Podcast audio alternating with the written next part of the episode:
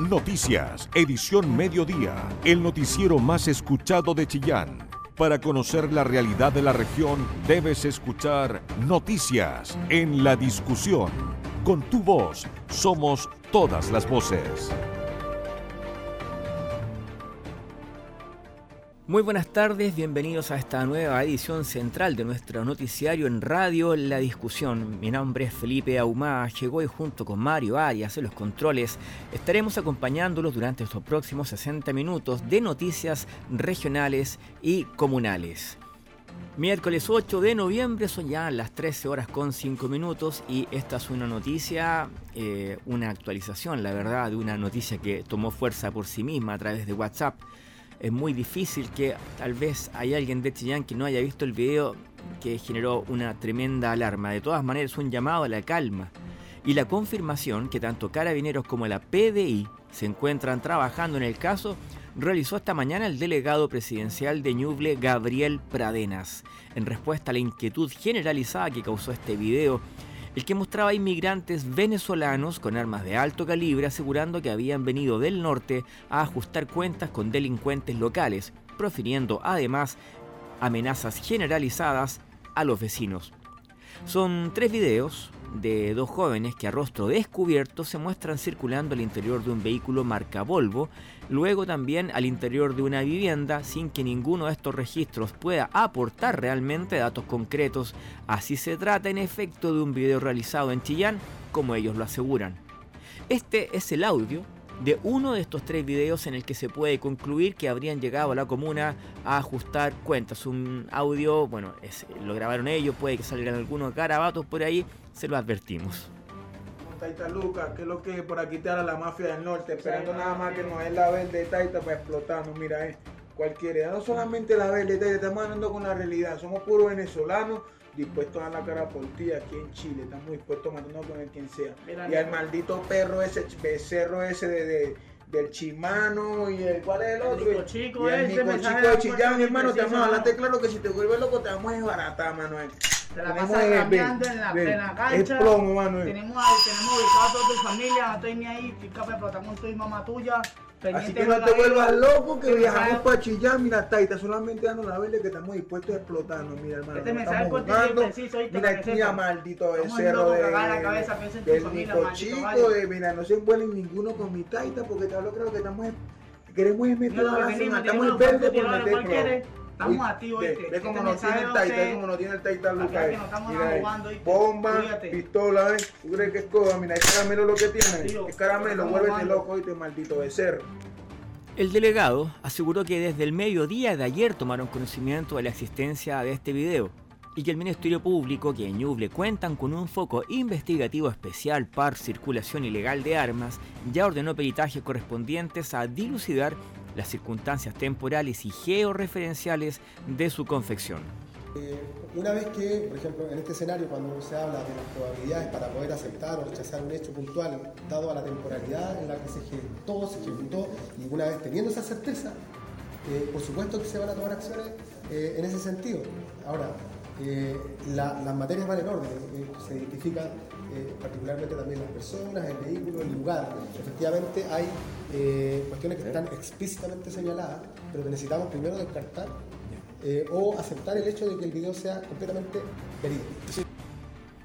En la delegación no desconocen que el video ha sembrado temor en diversas poblaciones, sobre todo entendiendo que en Ñuble los homicidios aumentaron en cerca de un 40% respecto al año pasado y que solo el viernes, el último viernes, un hombre identificado como Ignacio Oces, de 21 años, recibió un disparo en un pasaje de la población Nueva Río Viejo, falleciendo ayer en la tarde.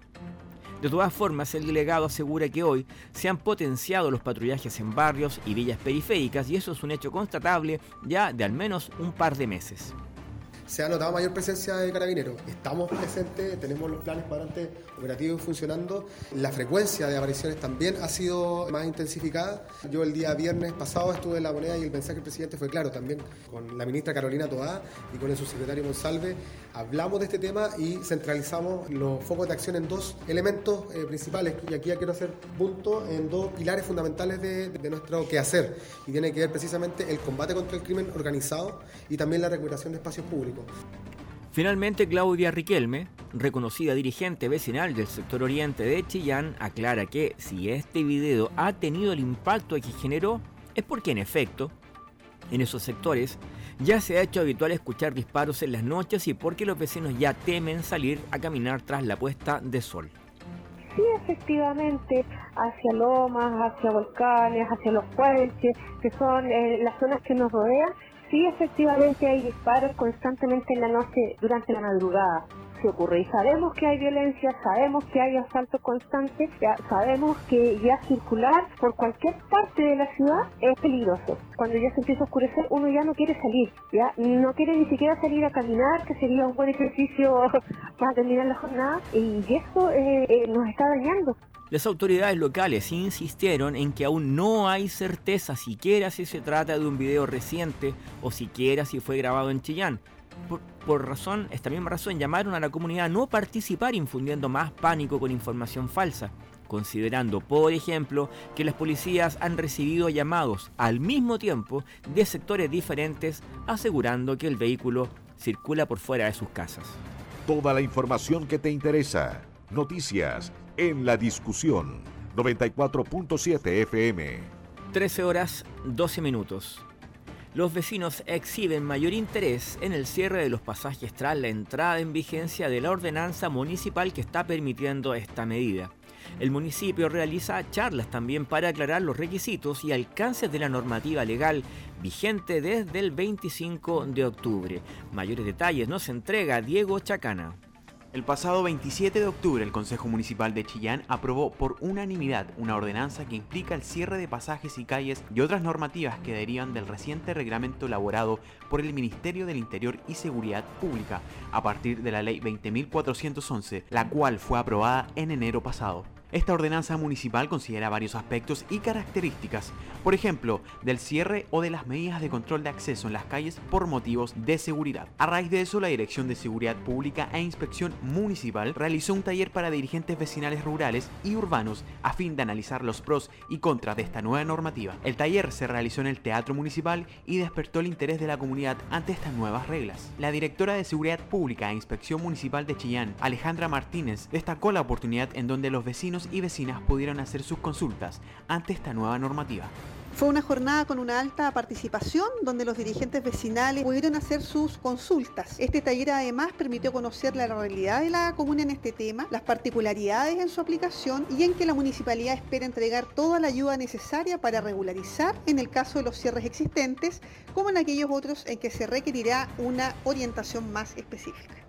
También diversos dirigentes vecinales tuvieron impresiones a la realización de este taller, entre ellos la presidenta de la unidad vecinal Las Coles, Marcela Carrasco, en el kilómetro 1 del Camino a Cato, que señaló que este taller fue positivo para que los diversos representantes de la comunidad tengan un mejor conocimiento de esta ordenanza. Gracias a este taller voy a poder eh, dar una respuesta a mi comunidad para poder ver las posibilidades de poder cerrar algunos callejones donde viven muchos adultos mayores y acá se han provocado muchos robos y delincuencia también hay mucha que viene desde afuera. Eh, cada vez estamos más desprotegidos.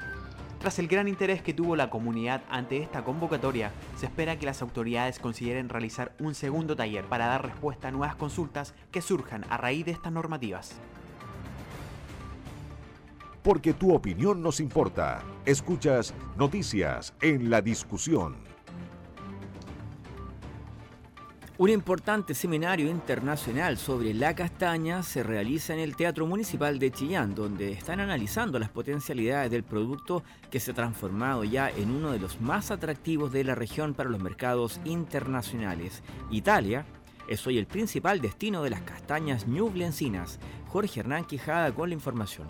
Hasta el Teatro Municipal llegaron lo que es Corfo y por supuesto los exportadores de castaña a través de lo que es el primer seminario de este importante producto que hoy está siendo importado desde nuestra región hacia Italia y Europa. Pasemos a escuchar en primer término a José Luis Martínez de Andes Valve.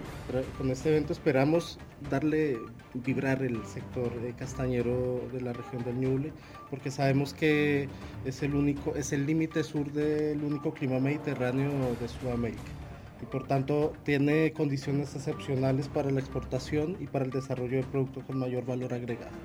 Eh, es un territorio que además viene influenciado con, climáticamente con corriente Humboldt y con una larga tradición castañera. Por tanto, queremos que esto se transmita, se conozca un poquito más dentro de Chile el consumo de la castaña y además fortalecer un poco más las... Eh, eh, digamos, alianzas internacionales que se puedan estar dando eh, en países eh, compradores. María Patricia Cruz, quien es de Corfo a nivel internacional. Nosotros como gerencia de emprendimiento nos pareció muy interesante poder financiar este proyecto. Nosotros lo estamos financiando a través de la línea Viraliza Evento de alta convocatoria internacional que lo que busca es potenciar la cultura del emprendimiento y la innovación a través de la, de la elaboración de eventos de alta convocatoria que traigan expertos internacionales que puedan conversar con respecto al tema específico del evento. Eh, y bueno, para nosotros este proyecto tiene gran importancia, ¿por qué? Porque nosotros como gerencia de emprendimiento estamos fomentando el desarrollo de los ecosistemas regionales con una mirada territorial. ¿Eso qué quiere decir? Que buscamos que los ecosistemas regionales se potencien, pero siempre mirando cuál es la realidad y la particularidad del territorio. Y en este caso la castaña es muy particular al territorio, ¿no es cierto?, de la región de Ñuble, un producto que puede llegar a ser muy estratégico, en donde nosotros lo que queremos es fomentar efectivamente eso, cómo nosotros podemos incorporar innovación, podemos incorporar el desarrollo, ¿no es cierto?, de eh, los ecosistemas, de los emprendimientos, pero siempre mirando cuáles son las características del territorio, cuáles son sus ventajas y sus ventajas comparativas y de acuerdo a eso, ¿no es cierto?, fomentar eh, iniciativas como esta. Vittorio Macaluso, quien es representante de Pro Chile en Italia, puedo decir que la castaña es un producto nuevo para Italia, porque la primera es las nueces. Pero en los últimos tres años subió mucho. Pues nosotros podemos decir que los grandes exportadores de Italia, que son España, Grecia, Portugal, están bajando su exportación, mientras Chile está subiendo. Esto significa que Chile está haciendo un buen trabajo eh, eh, por eso, usted se imagina, tra el 20 y el 21 subió de un 30% la exportación chilena a Italia. Actualmente Italia tiene una historia de castaña de 400 años antes de Cristo llegó la castaña en Italia. Pero los chilenos están haciendo un buen trabajo. Puedo decir, la cosa negativa puede ser que es muy lejos Italia y las demora en llegar el precio de la, del envío.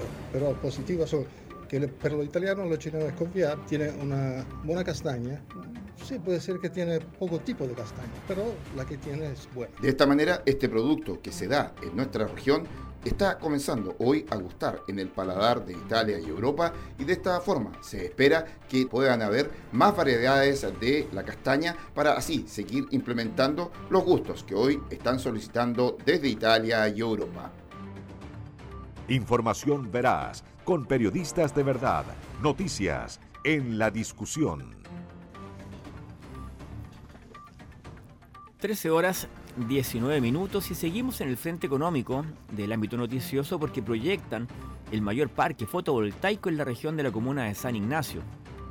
El proyecto tendrá una potencia de generación de 80 megawatts y el Ceremi de Economía, Ricardo León, destacó que nuevas inversiones en transmisión favorecerá el desarrollo de más iniciativas de esta envergadura.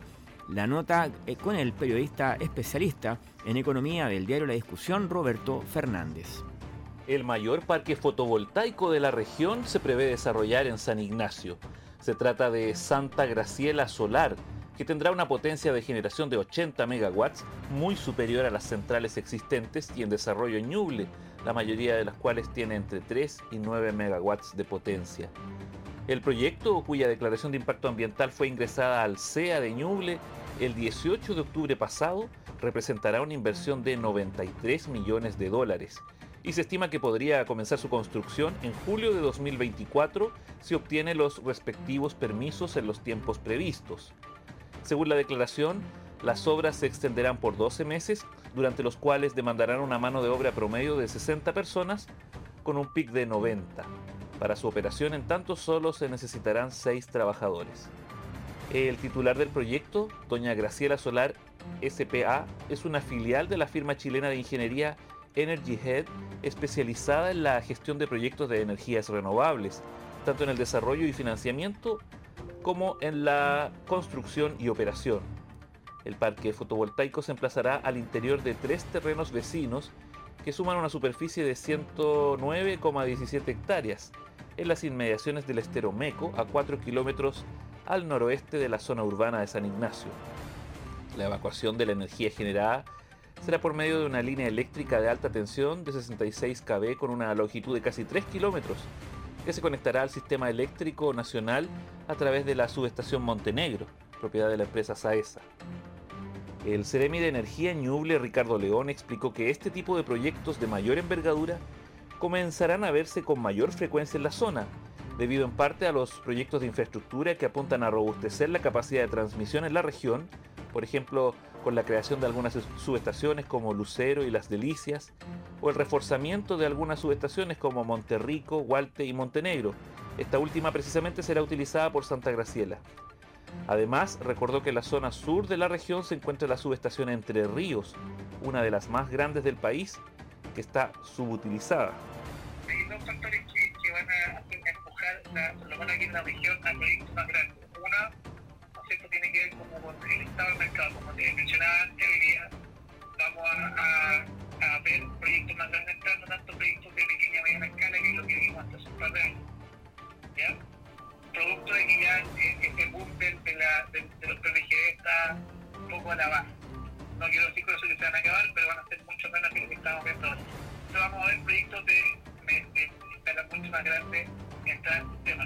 Eso tiene que ver también con que la región, con los proyectos que, se han anunciado y que, que, vamos a seguir en esta línea, por supuesto, de reforzamiento de la transmisión, que el gran dolor de cabeza sería la región pero hay proyectos que vienen encaminados a simplemente ampliar la, la, la de transmisión que tiene la región.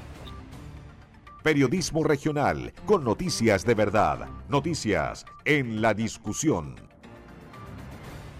Muy bien, ya hace unos meses ya finalizó la jefatura, ¿cierto?, del fiscal nacional Jorge Abbott como obviamente cabeza del Ministerio Público en Chile y se comenzó el concurso que convocó a 17 aspirantes para la Fiscalía Nacional entre ellos la de la fiscal regional de Ñuble, Nayelet Mancilla. Sin embargo, este lunes concretaba las exposiciones de los 17 postulantes que debían realizar ante el Pleno de la Corte Suprema y el presidente Gabriel Boric en el marco del proceso de esta selección fue durante la tarde de ayer que expuso la fiscal regional de Ñuble, Nayelet Mancilla.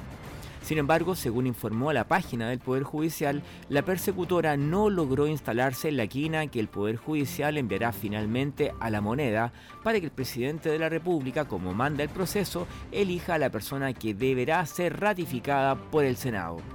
Así, y según informaron, los elegidos por orden de votación fueron José Morales, Ángel Valencia, Marta Herrera, Carlos Palma y Rodrigo Ríos. De esta forma, Nayelet Mancilla continuará siendo la máxima autoridad del Ministerio Público en Ñuble, llevando además causas relevantes a nivel nacional como son el denominado caso LED y los casos de robo de cable en la zona central del país. Con tu voz somos todas las voces, noticias en la discusión, el medio informativo más importante de la región de Ñuble. Y en medio del alza de los productos de la canasta alimentaria producto de la inflación, el Ceremi de Economía hizo un llamado a la población a utilizar las herramientas digitales como la página del CERNAC para poder cotizar dónde es posible encontrar los alimentos más baratos. Ahondó en esta noticia Jorge Hernán Quijada. El Ceremi de Economía, Eric Solo de Saldívar, llamó a cotizar a través de la página del CERNAC los precios en los supermercados para de esta manera ayudar a las familias en lo que es la compra de los productos de su canasta básica. De esta forma, esto se va actualizando día a día y va a permitir un ahorro a las familias. Escuchemos al Ceremi de Economía, Eric Solo de Saldívar. Sí, efectivamente nosotros hacemos un llamado a los auditores a que coticen los productos. Nosotros a través de CERNAC hemos dispuesto una plataforma en donde los consumidores pueden justamente eh, detectar las diferencias de precio en que, hay entre los distintos supermercados. Entonces hacemos un llamado a, los consumidores a que puedan acceder a esta plataforma y puedan eh, detectar cuáles son las diferencias de precio para que puedan optar a la mejor opción que tengan de acuerdo a la realidad eh, socioeconómica de las personas. Sí, se hace una actualización permanente por parte de CERNAC, es una plataforma que está vinculada con los principales supermercados eh, principalmente de la comuna de Chillán, que es donde hay mayor presencia de comercio, entonces hacemos un llamado a todos los auditores que puedan acceder justamente esta plataforma para que puedan eh, detectar cuáles son las diferencias de precio y puedan justamente acceder a la mejor opción. Sí, estamos con un plan de fiscalización. Consultado referente a lo que ha sido el aumento en las bencinas y lo que puede significar la ayuda de bonos el próximo año a las familias a raíz del proceso que se habla que en economía tendría una importante recesión. Hay un impacto que, es relevante y que justamente eh, lo estamos trabajando en conjunto como gobierno. Eh, por eso hemos dispuesto a través de la ley de presupuesto eh, una cobertura importante de, ayuda y de apoyo a la seguridad económica de la familia que vamos a estar eh, prontamente trabajando. El énfasis del presupuesto está puesto en tres focos. Uno en la seguridad social, el segundo en la seguridad económica y la seguridad ciudadana. En cuanto a la seguridad económica, el presupuesto respecto al año anterior, que son un 4,4%. Nosotros que a, qué estamos apostando a que haya una mayor inversión pública y a que a través de la inversión pública haya una mayor generación de empleo. Felizmente nuestro escenario en la región de Ñuble eh, tiene buenas perspectivas porque aparte de la inversión pública que se está proyectando, también hay una inversión privada importante que se está instalando en la región, debido a la, ubicación eh, logística y estratégica que tiene eh, la región de Ñuble, que justamente está en la zona macro centro-sur. Por eso es interesante, por ejemplo, que plantas como Bimbo, que produce el plan ideal, se instalen en la región porque ya está pronto a inaugurarse y va a generar 80 empleos de trabajo. Así hay otras empresas que también están poniendo su ojo en Ñuble, como la distribuidora de falabella.com, la planta Virutex, que van a generar empleo y que esto acompañado de la inversión pública eh, esperemos que sea un, escenario más auspicioso para la región de Ñuble. El Ceremi de Economía, Eric Solo de Saldívar, ha señalado que esta es una buena ayuda y que esperan que el presupuesto del próximo año entregue también ayudas económicas a las familias más necesitadas. Periodismo regional, con noticias de verdad, noticias en la discusión. 13 horas con 33 minutos y en estos momentos estamos acercándonos a una temperatura de 26 grados, la máxima que tendremos hoy a las 3 de la tarde con 28 grados. Sin embargo, cielos con algo de nubes, cielos nubosos como llaman en eh, la meteorología. Volvemos al tema policial, porque usted a lo mejor lo recuerda, la semana anterior hubo un gran despliegue, un operativo, también para fin de Semana Santo, en la avenida Argentina principalmente, a modo de resguardar a los locales comerciales nocturnos que trabajan en el tema de la gastronomía, vendiendo sándwiches, algunas pubs del sector, para protegerlos de una delincuencia que los tenía bastante acosados.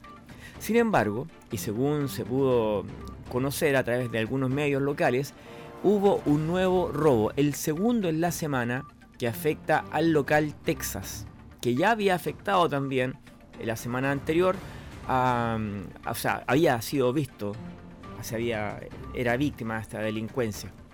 Se robaron, increíblemente, tres balones de gas de 45 kilos. Eso fue todo el, botín. Es decir, no son a lo mejor personas que entran armados acá, pero bueno, eso fue lo que se robaron. Hasta el lugar concurrió personal de carabineros, quienes constataron la comisión del delito junto a los propietarios del recinto.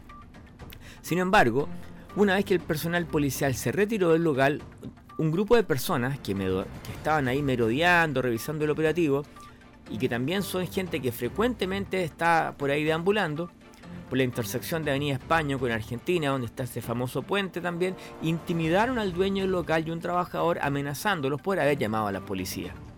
Cabe recordar que la madrugada del viernes el mismo restaurante había sido víctima de otro asalto en el que se llevaron implementos de cocina, productos eh, para comer también, televisores, incluso los delincuentes se dieron el tiempo de comerse los postres que estaban en uno de los refrigeradores. Porque tu opinión nos importa. Escuchas noticias en la discusión. Los partidos oficialistas acá en el plano local analizaron el cónclave del gobierno efectuado el pasado fin de semana. Destacaron el llamado del presidente Gabriel Boric a la unidad. La nota de política es de la periodista Isabel Charlín. El primer efecto del cónclave oficialista llevado a cabo el fin de semana, en el que la consigna fue unidad, se pudo ver ayer. El liberal Vlado Mirosevic fue elegido presidente de la Cámara, manteniendo de esta forma la mesa para la coalición de gobierno, aspecto crucial de cara a la concreción del programa trazado.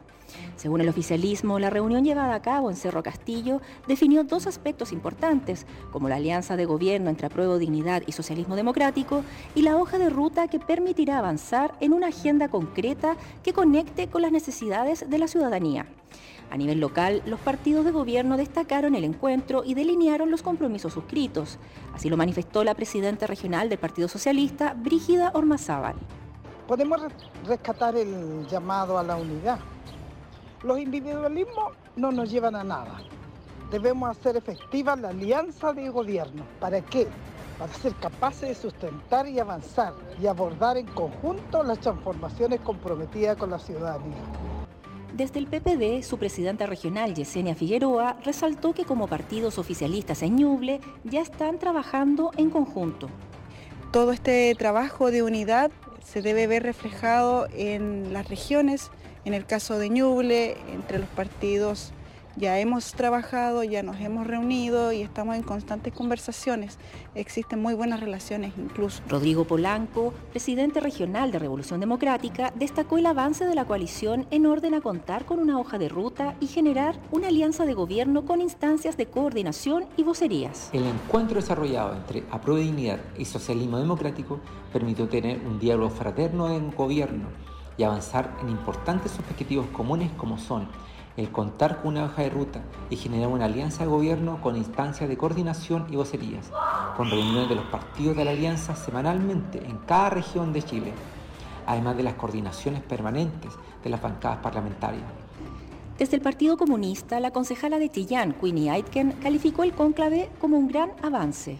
El conclave oficialista es un gran avance para que hoy día podamos enfrentar lo que viene como gobierno eh, y también en las próximas elecciones eh, existentes.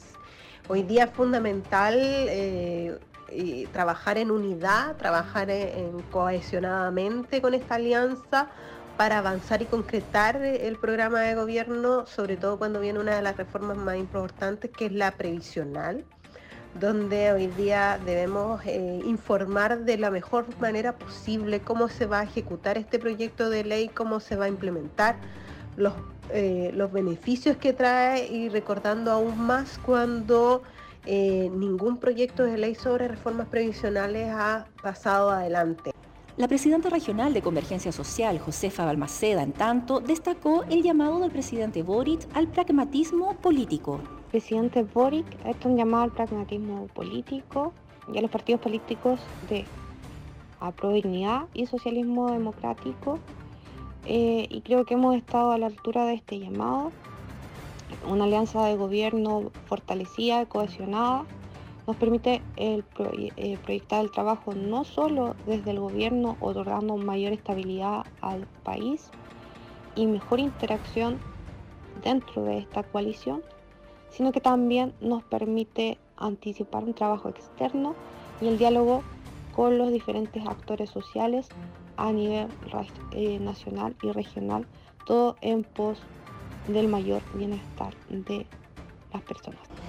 Desde todas las colectividades oficialistas coincidieron en que el objetivo principal es difundir las reformas sociales que impulsa el gobierno, como la tributaria previsional, y hacer frente a la inseguridad ciudadana y el alza en el costo de la vida. Todos los puntos de vista, con todas las voces, en el medio más confiable de la región de Ñuble.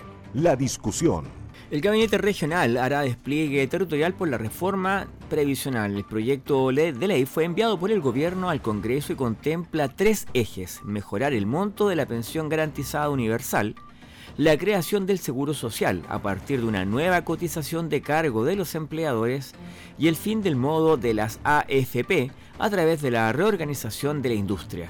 Desde la oposición mostraron dudas. Diego Chacana. Durante la jornada de este lunes el gobierno envió el proyecto de reforma a las pensiones al Congreso y se espera que durante el día de hoy empiece su tramitación legislativa. En ese contexto, acá en la región, el oficialismo también comenzó el despliegue territorial para informar a los ñublencinos sobre esta nueva reforma. Es por eso que la Seremi del Trabajo y Previsión Social Natalia Lépez junto al delegado presidencial regional Gabriel Pradenas organizaron una reunión extraordinaria de gabinete regional con el fin de detallar los alcances del proyecto de ley. Recordemos que esta reforma se concentra en tres ejes principales. Mejorar el monto de la pensión garantizada universal, la creación del seguro social a partir de una nueva cotización de cargo a los empleadores y el fin a las AFP. En ese sentido, la Seremi del Trabajo explicó con más detalles la modificación que tendrán las AFP. La propuesta para poder regular y poder ver eh, de qué manera se van a en el fondo capitalizar eh, los fondos, viene a través de inversores privados y ahí es donde se modificaría la figura de la FP y además eh, inversores públicos.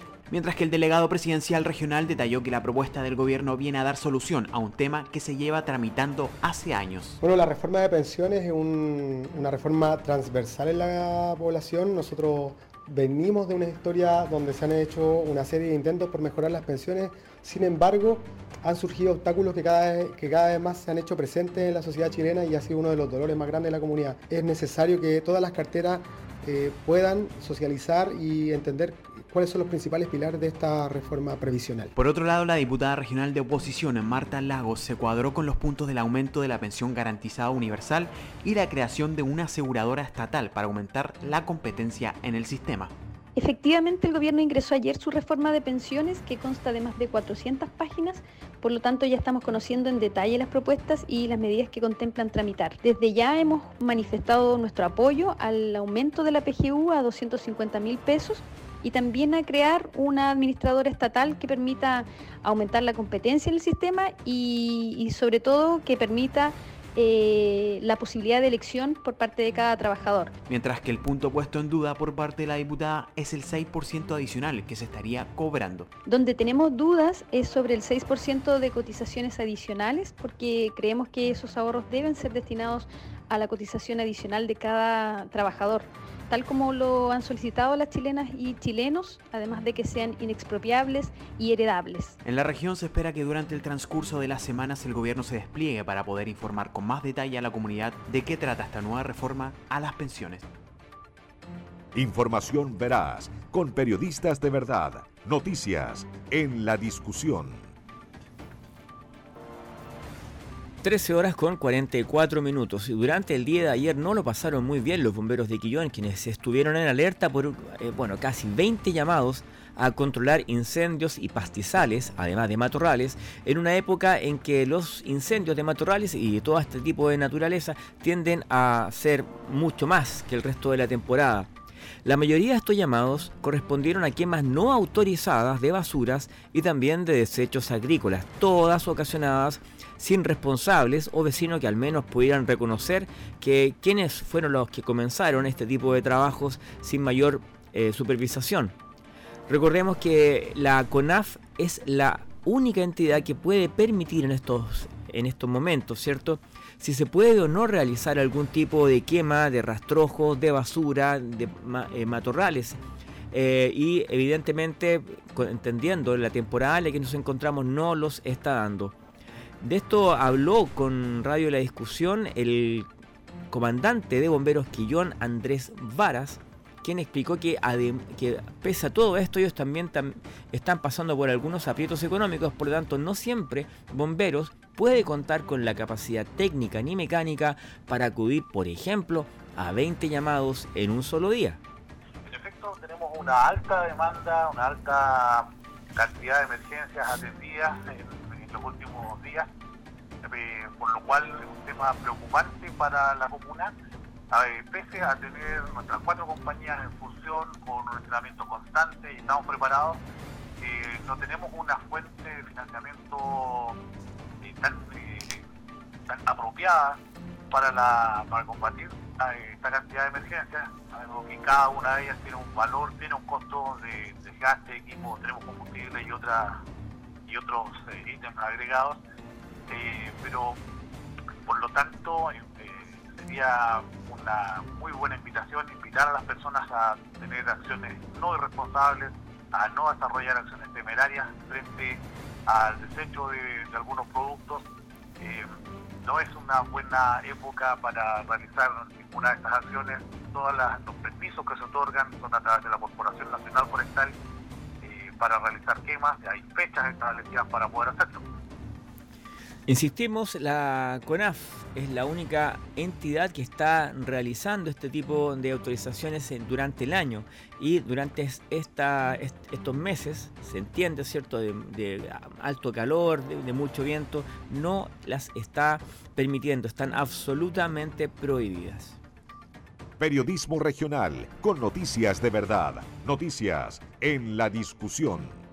Y a partir de este jueves están programadas lluvias primaverales en la zona, lo que ha llevado a los productores de cerezas a manifestar su preocupación. Por esta razón, el Ceremi de Agricultura explicó los efectos que se espera sobre este fruto. Jorge Hernán Quijada ahondó en este tema. Durante esta mañana, el Ceremi de Agricultura, César Rodríguez, dio a conocer referente a lo que significa la lluvia pronosticada para este día miércoles y viernes y sábado, que no traería consecuencias para los agricultores a través de la cereza que todavía está floreciendo porque no viene con vientos acompañado este frente de mal tiempo.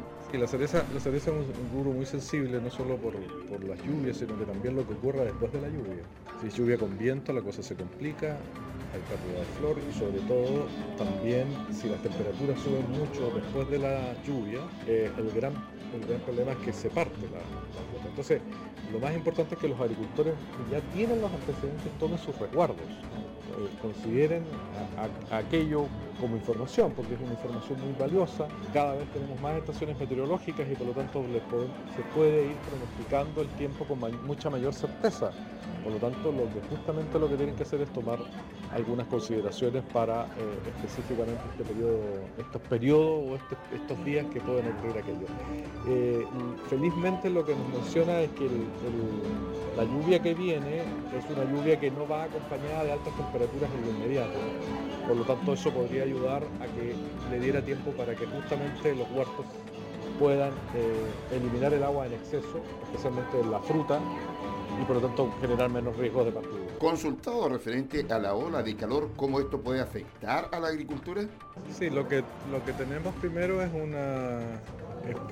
claro, climatológicamente vamos a tener olas de calor en el verano. seguramente se va a repetir en algunos fenómenos del año anterior.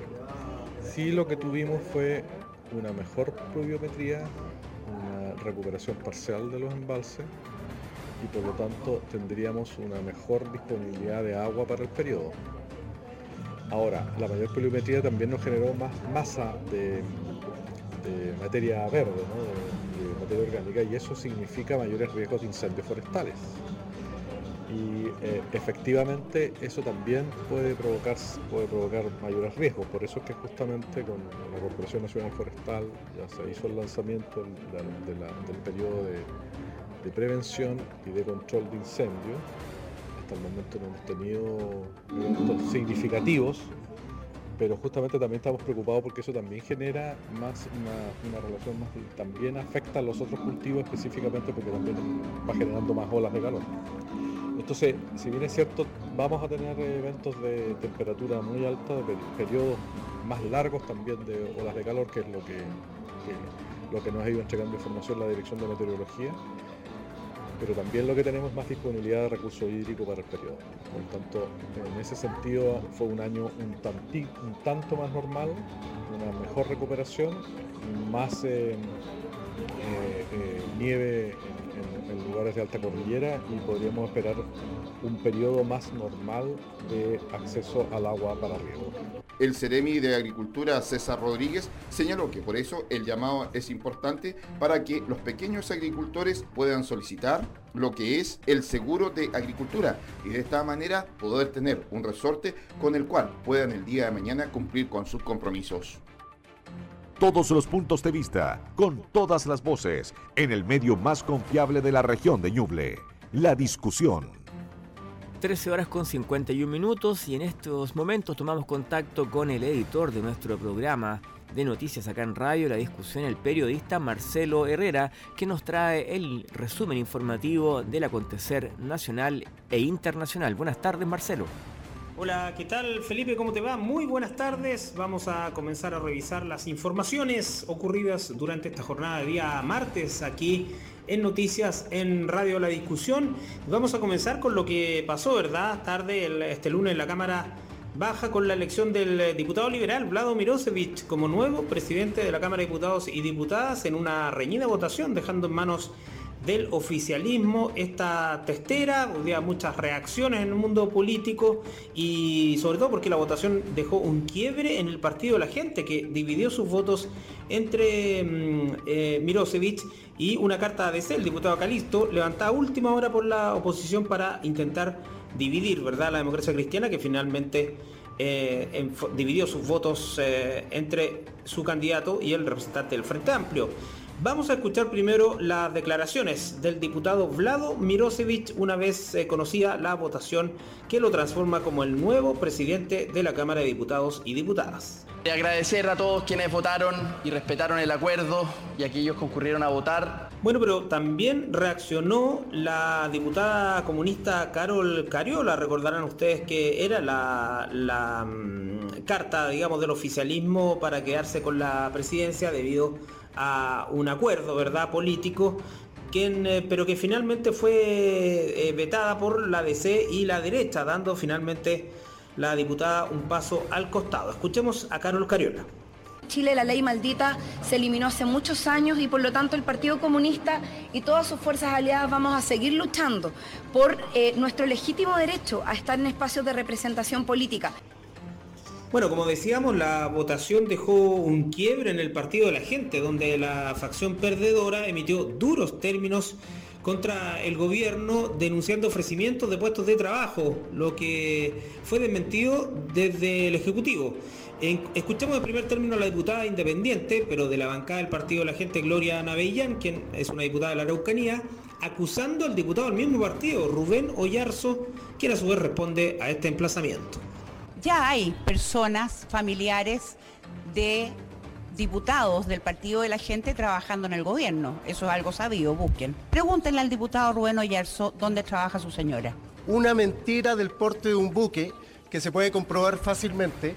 Mi señora trabaja en una empresa de turismo privada y no tiene nada que ver con el gobierno.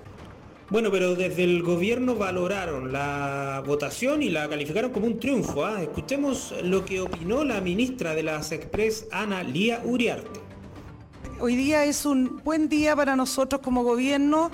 Eh, preferiría dejar todas aquellas muestras de expresiones, actitudes, etcétera, que vienen de aquellos sectores que hoy día han sido derrotados al margen para no contaminar un día tan especial y bueno para el gobierno, para la Cámara de Diputados en nuestro concepto.